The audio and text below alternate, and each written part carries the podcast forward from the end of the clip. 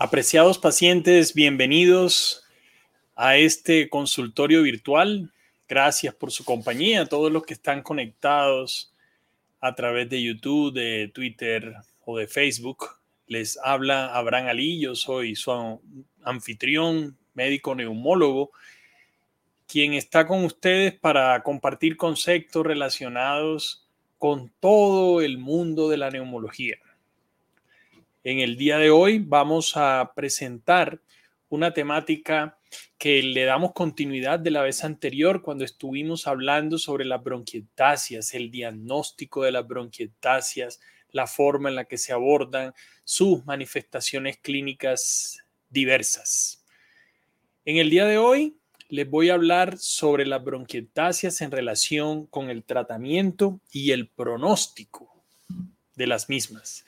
Este es un tema que resulta interesante no solo para las personas que tienen bronquiectasia, sino para aquellas personas que tienen enfermedad pulmonar obstructiva crónica, por ejemplo, secuelas de neumonía, que muchos, en muchos de los casos, pueden también tener asociadas bronquiectasias. En la segunda parte de la presentación, les voy a comentar, les voy a responder sus diversas preguntas y algunas personas que han dejado sus preguntas por, las, por los otros medios. Entonces, vamos a pasar a la acción. En este momento voy a compartir eh, pantalla con ustedes para hacerles la presentación relacionada con las bronquiectasias. Entonces, nuevamente, importante que ustedes entiendan este concepto les hemos comentado previamente que cuando uno habla de bronquiectasias, está hablando de dilatación de los bronquios, está hablando de estas lesiones que se presentan en la vía aérea central, que se caracterizan por dilataciones bronquiales que son capaces de acumular moco y de generar en muchos pacientes tos y un montón de síntomas diversos. En esta escanografía que están viendo aquí, en la cual les, destaco que esta parte que ven medio triangular corresponde a la tráquea, esta parte redondeada que está detrás de la tráquea y pegada a la columna vertebral, que es lo que ven acá, esto corresponde a el esófago. Y como les dije, esta parte corresponde a la tráquea. Bueno, y estas lesiones que ven aquí periféricas que no deberían estar son los que entendemos como bronquiectasia. Mírenla en diferentes presentaciones, aquí absolutamente redonda, aquí un poco más alargadas. Entonces las bronquiectasias relacionadas con su forma se caracterizan en redondeadas, quísticas y estas que son largas, como las pueden ver aquí, se denominan bronquiectasias tubulares. En todas ellas se acumula una cantidad enorme de moco que es el causante que los pacientes tengan la sintomatología que caracteriza a esta enfermedad. Entonces hay bronquiectasias centrales, como estas que ven aquí. Hay bronquiectasias periféricas. Miren esta que está llegando acá a la parte este, externa del pulmón y está prácticamente pegada a la costilla. Esas son bronquiectasias periféricas. Y eso genera inflamación en esta área y la inflamación que se presenta en esta área es la que causa en muchas ocasiones irritación de la capa que cubre el pulmón que está aquí, que se denomina pleura. Y entonces, a veces algunos pacientes describen que tienen dolor relacionado con las bronquiectasias y es porque genera la irritación de la pleura. Esta es la mirada global en una escanografía de una bronquiectasia. Ahora, nuevamente la parte de los síntomas. El síntoma cardinal es este, una expectoración, un esputo, o en términos castizos, esto se denomina de una forma adecuada y no es incorrecto decirle un gargajo. En ocasiones, en neumología les pedimos a los pacientes que expulsen un verdadero gargajo, porque cuando nosotros necesitamos tomar una muestra, saber cuáles son las bacterias que se encuentran aquí, en este moco purulento, a veces lo que los pacientes recogen es saliva y no es saliva lo que se necesita para diagnosticar la bacteria que se encuentra en la bronquiectasia, uno lo que necesita es moco purulento, como el que están viendo. Y uno de, las, de, los, de los temas importantes en este caso es poder generar un cultivo. Y eso significa llevar ese moco que ustedes vieron anteriormente a estas estructuras que se llaman cajas de Petri, que tienen un proceso de alimentación específico que hace que las bacterias crezcan allí.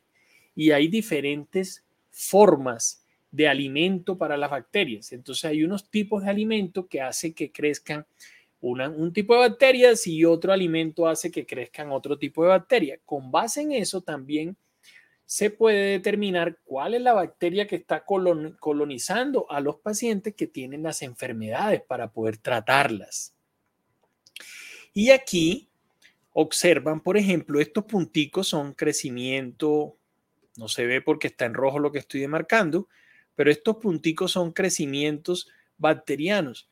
Y esto que se encuentra aquí es el antibiótico con el cual uno quiere saber o quiere determinar si la bacteria es sensible o no es sensible. Aquí en este caso, levofloxacina y tetraciclina, trimetropinsulfa, y se determina si hay crecimiento alrededor de esta bolita blanca, significa que la bacteria es resistente a ese antibiótico. Entonces uno por esto se orienta y sabe qué antibiótico le tiene que formular a cada paciente. Por eso ese hábito, esa costumbre de algunos pacientes de recibir antibióticos de modo indiscriminado lleva a que se generen esas resistencias. En cambio, cuando las bacterias no crecen alrededor del disco, como aquí, significa que la bacteria es sensible, que si el antibiótico está cerca, la bacteria ni por la periferia de ese antibiótico va a llegar. Eso es muy importante. Y por consiguiente, esas decisiones que se toman con base en los cultivos son los que les permiten a uno escoger el antibiótico adecuado. Entonces uno determina finalmente y dice, te voy a tratar con tal antibiótico porque eres sensible a ese determinado germen. Pero a veces no está disponible el antibiótico, el antibiograma, la sensibilidad. Uno tiene que hacer un tratamiento sin hacer esos cultivos.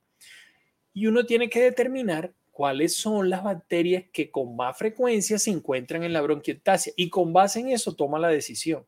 No debe ser por parte del médico que te esté tratando una decisión a ciegas, ni simplemente inventando cuál antibiótico podrías tú requerir para tratarte tu enfermedad, sino que existe el conocimiento médico para saber que en determinadas enfermedades, en determinadas situaciones, el antibiótico correcto es uno o es otro. Ahora, en general, el tratamiento con los antibióticos no es así de lineal como se ve aquí y que siempre se tiene que escoger este o tenta el antibiótico. No, el concepto que tú puedes tener en caso de bronquiectasia es un concepto de este tipo, es cíclico y uno debe en algunas ocasiones tener al paciente preparado para formularle, por ejemplo, ampicilina sulbactam, en otros casos trimetropinsulfa, en otro caso macrólidos, en otro caso cefalosporinas, en otro caso quinolonas. Entonces, uno hace un ciclo y va cambiando y tiene que tener una hoja de vida de qué antibióticos les le ha dado al paciente cuando hace tratamientos como estos que se denominan empíricos. O sea que uno en realidad no ha logrado determinar la bacteria específica. Seguimos entonces con los diferentes abordajes. El primer abordaje para tratar la bronquiectasia, además los antibióticos, es este es terapia respiratoria. En muchas ocasiones uno utiliza aquí en estos nebulizadores unas soluciones de mm, soluciones salinas hipertónicas. En otras ocasiones soluciones para destruir el moco, para destruir ese moco que puede ser pegajoso, que no sale de la vía aérea. Entonces uno trata al paciente exactamente con el tipo de medicación nebulizada que puede requerir. Esa es una parte del tratamiento. Hoy en día, durante la pandemia del COVID, no es frecuente que uno utilice tratamientos nebulizados. Son exóticos que se utilicen. La segunda forma de abordar son este tipo de estructuras. Hay unas de diferentes nombres que permiten cuando el paciente sopla que se genere una vibración dentro de la vía aérea y esa vibración dentro de la vía aérea es capaz de movilizar el moco, de despegarlo de las paredes de la bronquiectasia y permitir que el paciente lo tose lo expulse de una manera más fácil. Este tipo de productos, de equipos, de aparatos, también tienen sus técnicas adecuadas que convienen más en un caso que en otro. Hoy en día es frecuente que los pacientes lleguen al consultorio con las famosas tres bolitas y dicen que están haciendo fuerza para lograr mejorar su función respiratoria o tratando de sacar moco con eso. Eso en general no sirve para esas situaciones. Está indicado únicamente en cirugías después que el pulmón tiene unas partes planas que se llaman atelectasias para lograr abrir el bronquio, el pulmón de esas partes atelectásicas. La otra estrategia es nebulizar al paciente, miren que aquí lo están nebulizando, para tener humidificada la vía aérea, toda la vía aérea humidificada con lo que le estén poniendo al paciente, y hacerle, este brazo tiene una, una función, hacerle una estrategia que en terapia respiratoria se denomina percusión. Y eso significa dar golpes en la pared del tórax y con esos golpes en la pared del tórax vas a lograr movilizar las secreciones que tú tengas atrapados dentro del bronquio. Entonces aquí viene una parte clave del tratamiento. Las personas con bronquiectasia todas las mañanas deberían tener este tipo de aproximación, de terapia, de buscar generar golpes en la pared del tórax para drenar desde muy temprano todas las bronquiectasias llenas de moco y así evitar que se generen los procesos de neumonía a repetición que se ven en pacientes que tienen bronquiectasias. Esto es otra estrategia. Este joven aquí tiene un pequeño pitillo en el cual está aumentando la presión dentro de la vía aérea y acá le están haciendo una estrategia de drenaje postural. Drenaje postural se denomina esto porque en este caso se supone, de acuerdo a la posición que tiene el paciente, drenaje postural, que podría tener atelectasias en esta parte, por ejemplo. Y esas eh, perdón, eh, y esas bronquiectasias al colocarlo en esta posición y golpear la pared del tórax aquí, van a irse a la vía aérea central y van a facilitar su salida posteriormente por la boca. Entonces, se percute el tórax, se coloca al paciente en la posición correcta, que ya uno la ha determinado con la escanografía o con la radiografía, y facilita mediante esa, de esa forma que salga el moco de la vía aérea. Ya entrando en la parte final, la otra situación que se utiliza es la cirugía. Entonces, en ocasiones, algunos sitios específicos de la vía aérea que estén lesionados por bronquiectasia, cuando las bronquiectasias no son generalizadas, se podrían extraer, sacar ese pedazo de pulmón. Eso se llama técnicamente hacer una lobectomía, quitar un pedazo de pulmón lesionado mediante la cirugía.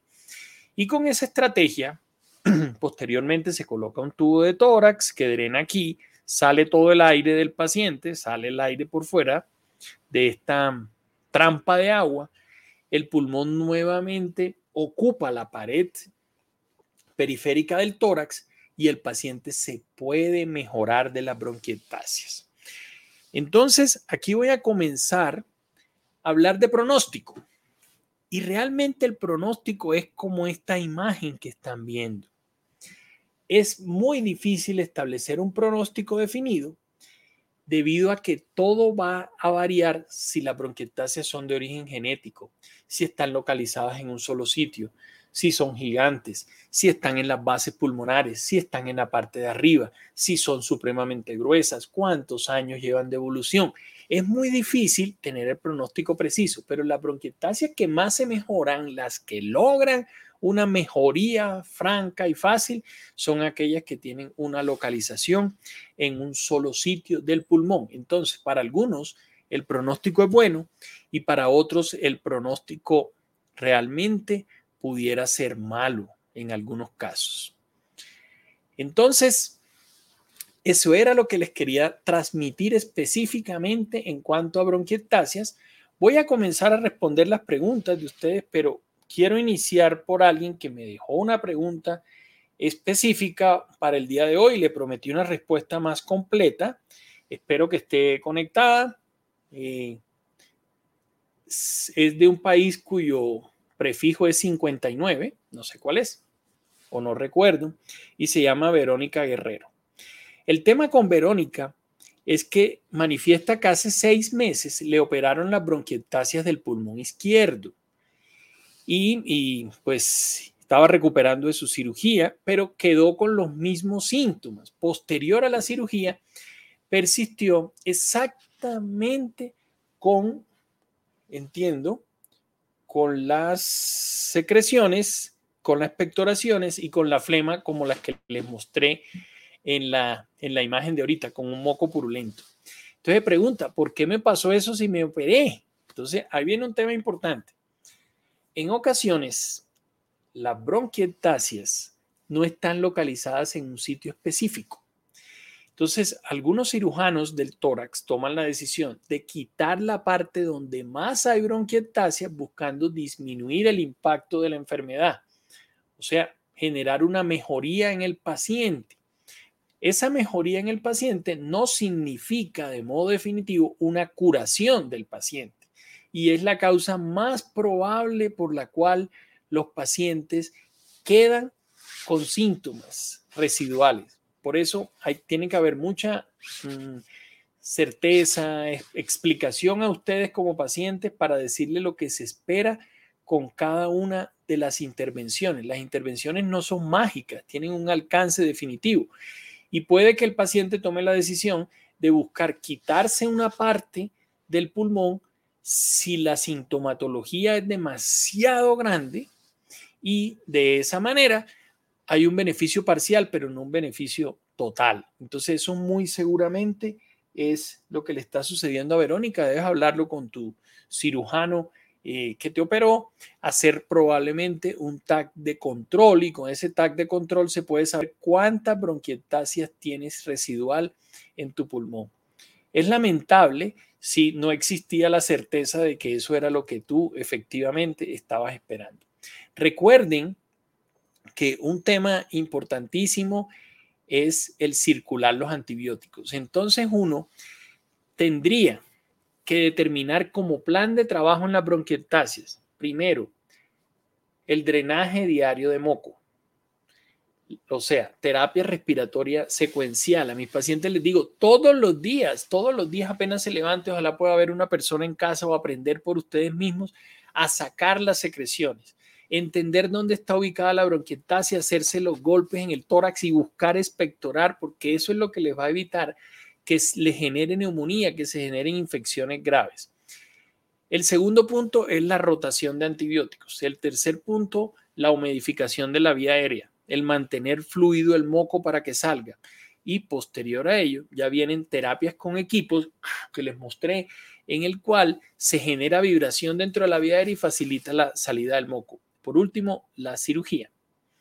Entonces, ¿se cura esta enfermedad? Pregunta Fernando Urbina. Lo dicho, se cura solo cuando la bronquiectasia está localizada y tiene posibilidad de cirugía. El resto de las intervenciones son control de las mismas. Saludos a Chafía, ya he estado saludando a algunos de ustedes. Dice Willy Ladines, siempre me dice que tengo dolor muscular, pero me duele. ¿Qué puedo hacer? Eh, Que tu doctor te dice eso. ¿Y el dolor muscular es por bronquiectasias? ¿O el dolor es por, por otra razón? Eh, si el dolor es por bronquiectasias, todo lo que acabo de explicar te puede ayudar de forma importante. El frío produce mucha rinitis y vivo en la sabana. Efectivamente, eso se llama rinitis vasomotora, que es la que reacciona ante los cambios de clima produciendo una cantidad importante de obstrucción nasal y de moco y de edema de la mucosa de la nariz. Sugerencia, la obvia, hay que buscar la forma de generar un clima diferente. Clisma Mendoza le duele la espalda del pulmón cuando hace frío.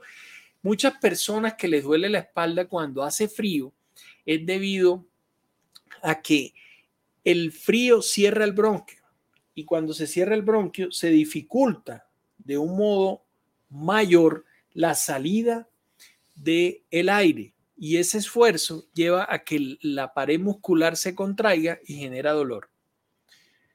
Ok, Jairo Quiroga, Juan Camilo Orozco. Saludos, Juan Camilo. Willy dice, eh, Unibio, buenas tardes, agradeciendo el programa. Willy Ladines, me dijeron que tengo acentuación leve de la trama vascular y broncopulmonar bilateral y difusa le mandan medicamentos que no hacen nada. La trama vascular aumentada en una radiografía de tórax indica usualmente que hay inflamación del bronquio previamente producido por enfermedades, por ejemplo, como la EPOC. La EPOC produce engrosamiento broncopulmonar y cuando es la trama solo de los vasos sanguíneos, en ocasiones corresponde a una falla cardíaca, hay que revisar el corazón de los pacientes. ¿Quedé pausado? Sí, no sabía. Probablemente algún problema de internet. Espero que la segunda parte haya estado sin pausa. Yamile, ¿por qué se siente dolor en el pulmón cuando se está haciendo alguna actividad? Deja de hacerlo y desaparece el dolor. 85 años EPOC crónico. Cuando uno está en la novena década de la vida, o sea, en 85 años, Yamile, la causa más probable de dolores en la espalda o con la actividad física es la osteopenia, o sea, la disminución de la densidad ósea y la artrosis. O sea, generalmente estas causas no están relacionadas directamente con el pulmón, sino están más relacionadas con la parte osteomuscular. Andrés, saludo, me alegra que estés aquí conectado. Magdalena, a ver, Werlinto Mantínez, a mí me dio COVID y me dejó la secuela en los pulmones. Siempre tengo como ese ronco, a veces me da un poco de asfixia. Eh, sí, esto que describes allí es exactamente la causa del COVID, Werlinton, la, la secuela del COVID. Y es un poco de ahogo, dolor muscular importante y ruidos respiratorios. En ese caso, es necesario utilizar broncodilatadores que te abran un poco los bronquios y te ayuden con estas secuelas. Saludos a Ceni. Dice Andrés que tiene tos frecuente, le duele el pulmón derecho y solo le mandan inhaladores. Sigo igual. ¿Qué puedo hacer? Lo que puedes hacer es que te den un diagnóstico. Yo siempre les trato de aportar a ustedes que la clave de todos los procesos en la neumología es el diagnóstico preciso. Cuando uno no tiene el diagnóstico preciso, da vuelta, pone un inhalador, pone un antibiótico, pone un antitusivo, pero no sabe qué es lo que está tratando. Entonces, en tu caso, por favor, diles que te definan un diagnóstico y usualmente no aceptar el diagnóstico bronquitis. Bronquitis solo mm, realmente no es un diagnóstico. Uno tiene una bronquitis bacteriana, tiene una bronquitis viral, o tiene una bronquitis crónica, tiene una bronquitis asociada a cigarrillo, pero tiene que tener un apellido para poderle dar el tratamiento correcto. Salvatierra J pregunta, ¿hay cura para la fibrosis? Llevo tres años con esta enfermedad. Eh, depende la causa de la fibrosis. Hay fibrosis secundarias a exposición a pájaros, por ejemplo, en el cual esos componentes fibróticos pudieran mejorarse. Hay otra fibrosis por una enfermedad que se llama sarcoidosis, pudiera mejorarse. Si es fibrosis idiopática sin causa específica, te sugiero mirar todos los programas que están detrás de este. Hace dos programas en el cual hablé de tratamiento y pronóstico de la fibrosis. Allí podrás encontrar todas las respuestas a esas preguntas. Eh, Diana, me están tratando con prednisona y con OFEP. Eh, pues cuando se trata con prednisona es porque se ha determinado una enfermedad específica de fibrosis, pero el tratamiento con prednisona en fibrosis pulmonar idiopática solita, si no es una de las subclasificaciones, no ha mostrado buenos resultados. Angélica, hacía mucho que no estabas conectada desde Chile. En pandemia no es posible seguir percusión o drenaje. ¿Dónde se haría? ¿Qué centro médico, higiene bronquial, una fisioterapéutica no ir a casa? Depende.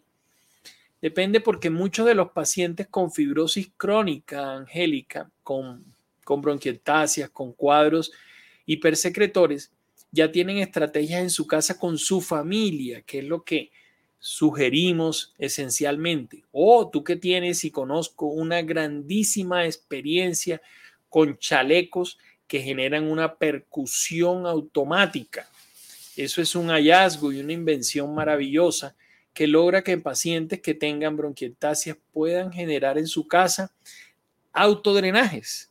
Este tipo, en, en algún momento haré un programa específico sobre los chalecos que se encuentran disponibles para generar drenaje en pacientes que tengan enfermedades supurativas crónicas bronquiales. Sí, sí, sí entendí que era OFEP. Eh, MON, asterisco, la obstrucción bronquial tiene cura. Eh, depende nuevamente. Hay obstrucciones bronquiales fijas que son por pólipos, por masas, y si uno retira la masa, tiene una cura completa. Hay otro tipo de lesión que es por epoco por asma, en el cual no existe una cura definitiva. Vives en Georgia, ok, en la antigua Unión Soviética o en Georgia, Estados Unidos. Eh, sí, sí, sí, el mundo cambió, es cierto, con la pandemia. Mile, una pregunta, un tema diferente. ¿Sabe si ha habido novedades con el uso de la vacuna AstraZeneca en mujeres menores de 45 años? Eh, no, como lo he comentado antes, en este momento de pandemia en el cual nuestros países, Chile, está eh, en una situación muy complicada, Argentina, Brasil, la peor situación de todos la vive Colombia, llegando a más de 700 muertos diarios, hay que vacunarse con todo lo que esté disponible porque el flujo de vacunas no es el que se requiere. Las vacunas de AstraZeneca en menores de 45 años han tenido un aumento de trombos, pero en este instante no es una contraindicación tener esa edad. Liliana Infante, ¿qué significa aumento de la trama bronquial? Significa que los bronquios están gruesos y son visibles en la radiografía. Álvaro, lo está viendo. Vale. Clau Torres, cada vez que tomo algo frío, por decir alcohol, no es muy seguido el tomar, me duele el pecho y la espalda. Hace siete meses tuve COVID, algo que ver. Saludos de México, que te evalúen reflujo. Esa es la sugerencia, Clau. Miguelón, un paciente con bronquiectasia infectada se puede poner la vacuna de COVID. Eh, tiene cura la bronquiectasia infectada. La infección sí se controla la bronquiectasia como tal, lo que describí, solo si tiene indicación de cirugía y si se puede poner la vacuna. Luis Calderón, saludando, gran odontólogo. Eiglis Zavala, gracias por explicar las bronquiectasias. Con mucho gusto, Eiglis. Sabes que siempre estamos atentos para ti y para tu esposo. Espero que estén mejorando todas las situaciones de salud.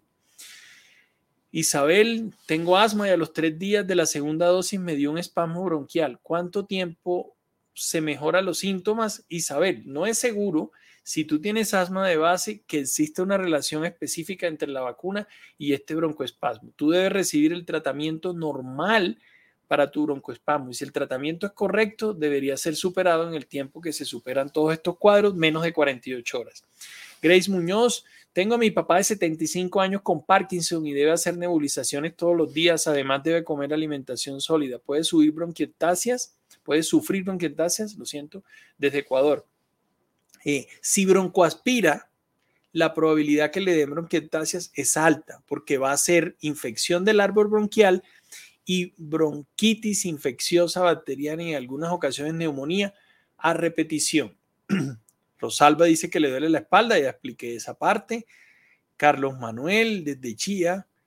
Eh, sí, efectivamente, Carlos Manuel eh, recibió terapia con percusión y recibió también el chaleco del que le estaba hablando Angélica y fue tratado con él de modo exitoso. Saludos a Manuel Ali, Juan Camilo. Muchas gracias por esa frase tan bonita. Maribel María Espinosa, mi mamá tiene bronquitis crónica y su tos la vuelve loca, le han dado broncodilatador, pero su tos continúa. ¿Qué me sugieres? En estos casos, no hay que conformarse con la bronquitis crónica como causa de la tos. Hay que buscar otras causas de tos y en algunas ocasiones uno se encuentra con sorpresas, con algunos tipos de tos, con algunas lesiones de la vía aérea. Entonces mi sugerencia es hacer estudio completo y no quedarse con el diagnóstico de bronquitis crónica solita. Eglis, el chaleco percutor ayuda a movilizar. Espectacular esa idea. Así es. Yo tenía uno disponible en el consultorio, ya no lo tengo, fue necesario eh, retirarlo, pero buscamos la forma de hacer en algún momento ese video.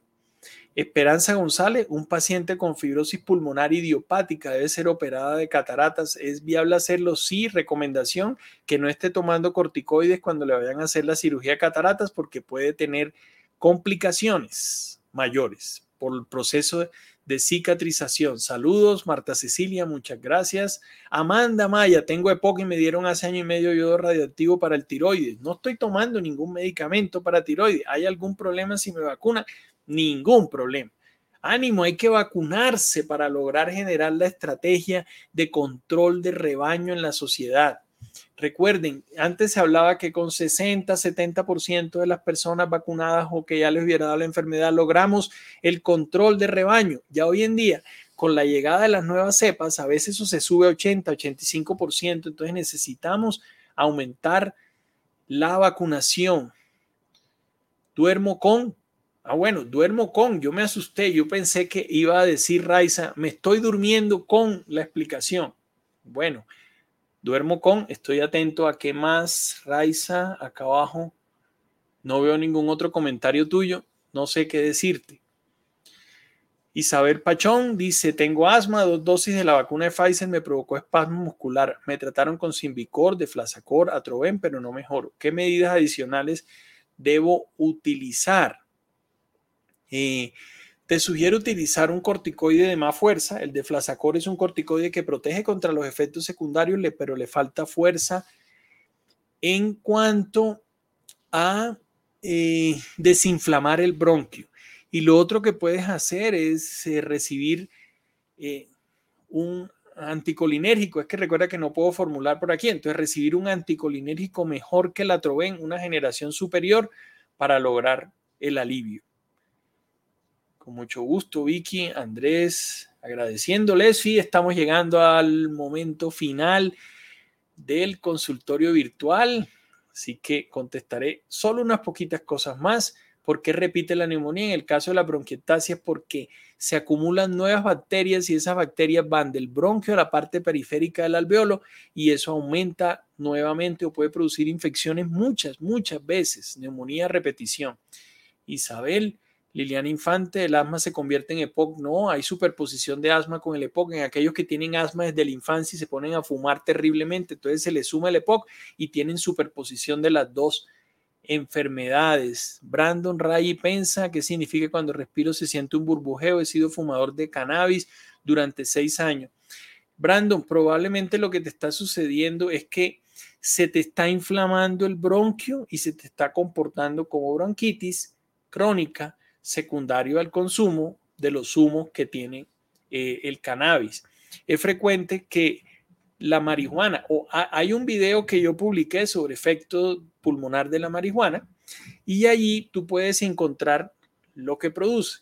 Ese video tiene un montón de comentarios agresivos, eh, ofensivos contra mí.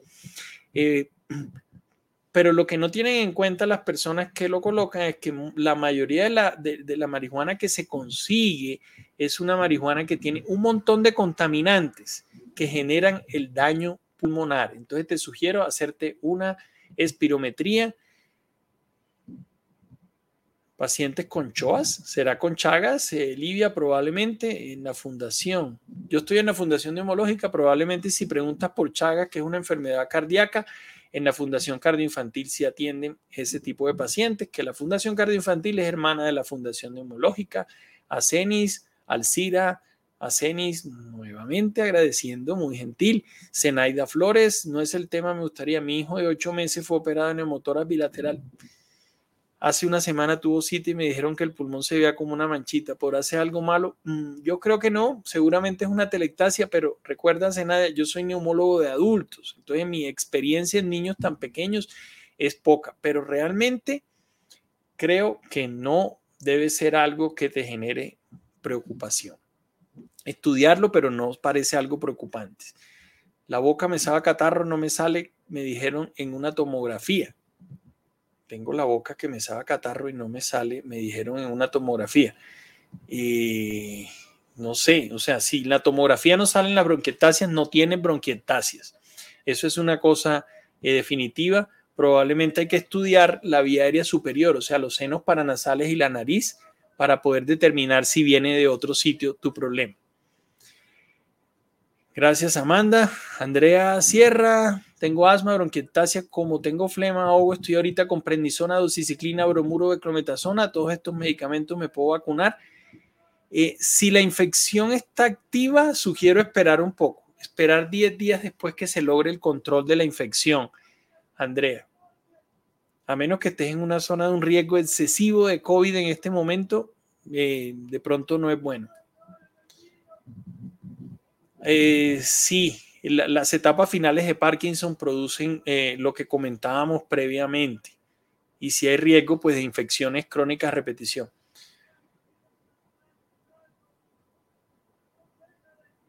Entre mi nombre y ha quedado en espera. Lo siento. Gladys, qué pena, no sé. Yo estoy avanzando en todo lo que me va saliendo aquí, pero como esta actividad la hago solo, es posible que, que no haya eh, tenido en cuenta tu nombre eh, discúlpame, Gradis San Martín González. Esperanza González, el Nintenavid para la fibrosis contiene corticoides. No, es otro tipo de droga diferente. María Eugenia Rodríguez, tuve COVID, me hice TAC, ¿cómo podría pasar el informe y conclusión para que me dé su opinión? La vacuna todavía no me la puedo poner, lo saludo. Em, la vacuna te la puedes poner eh, tres meses después del proceso de la infección. A los que quieran hacer algunas preguntas, los invito a visitar la página pulmoncritico.co, abranalí.com. Eh, Miguelón, con gusto. Argemira Méndez, me puedo vacunar flema blanca, rinitis, sinusitis, úlcera antral, artritis, estoy priorizada. Claro que te tienes que vacunar. Con más veras te tienes que vacunar.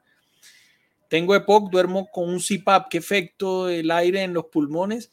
Lo importante es que las presiones no sean muy altas y que se valore que tu pulmón no tenga bulas, porque si tienes bulas tiene riesgo de un neumotórax como el caso anterior. Wow, tiene 20 años, qué pena. Yo entendí eh, que tenía 8 meses. Perdona, Zenaida, eh, como te dije, después de la cirugía neumotora, algunas áreas del pulmón se aplastan y cuando se aplastan generan eso que se llama telectasias y son las opacidades que se ve. Entonces, reitero, que probablemente no debe darte una preocupación mayor. Eh, siempre les digo que por aquí no respondo sobre mis contactos porque esta es una labor social que hago en la cual la intención es poder ayudar a las personas que necesitan aprender sobre las enfermedades. Ya pasé hace 30 días el COVID, siento en la espalda, la parte de arriba, no estuve todo. ¿Qué me, qué me puede decir? Eso que describes es un síntoma frecuentísimo de, COVID porque es una, una lesión neuropática. Los nervios del tórax se comprimen y se lesionan y dejan esas secuelas. Hasta aquí los acompañé en este consultorio virtual. Gracias por estar. Los invito a visitar abranali.com para que se suscriban a la página y reciban toda la información que necesiten por esa ruta. Así que saludos y nos vemos en una semana. Gracias.